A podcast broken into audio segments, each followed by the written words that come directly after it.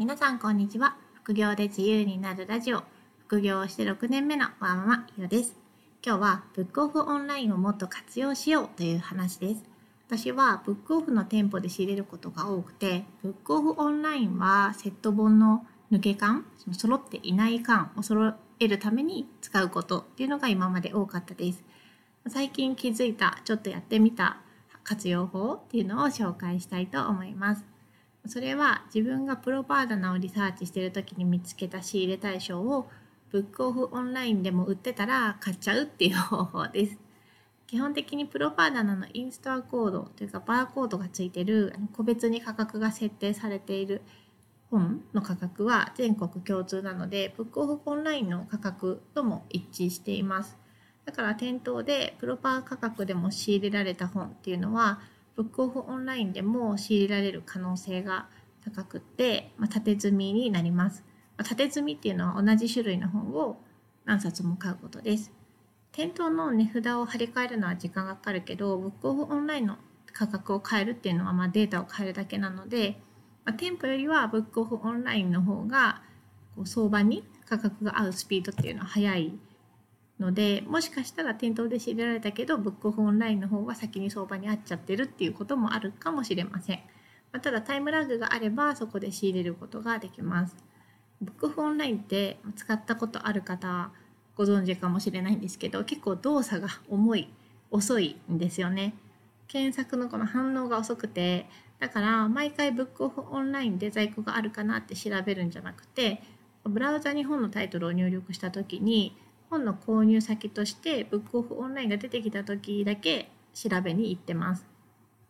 ブラウザで検索した時に Amazon とか楽天ブックス、駿河屋、ブックオフオンラインみたいにその本が今買えるところが結構出てきます。その中にブックオフオンラインっていうのがあった時に初めてブックオフオンラインのところに飛んで見に行くっていう感じです。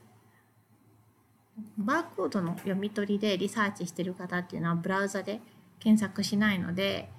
うん、いちいちそのブックオフオンラインにあるかなって確認するのはちょっと手間が増えるかもしれないんですけど私のように単純にブラウザ検索でリサーチしてる人はどうせ検索するのであのほぼ手間は増えません。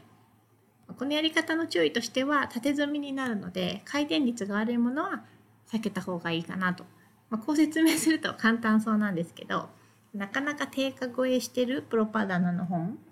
かブックオフの方が相場が安くって安いままになっててアマゾンだけその後値上がりしてるみたいなものは、まあ、そうそう見つからないんですよね。少しでも仕入れ対象を広げるためにブックオフオンラインのクーポンとか活用すると、うん、そうですね数百円だけど利益が出るものは見つかります。ブックオフオンラインは結構頻繁にクーポン出してるので、まあ、うまく使ってくださいね。私が今まで使った中で一番お得だったのはお誕生日月に、えっと、確か2000円ぐらいの注文2000円以上の注文で使える500円オフのクーポンがもらいました。これは利益が出しやすいです。少なくともこのクーポン分ぐらいの利益だったら私が出せる本だったらあんまり経験がない人でも見つけられるのではないでしょうか。店頭で受け取れば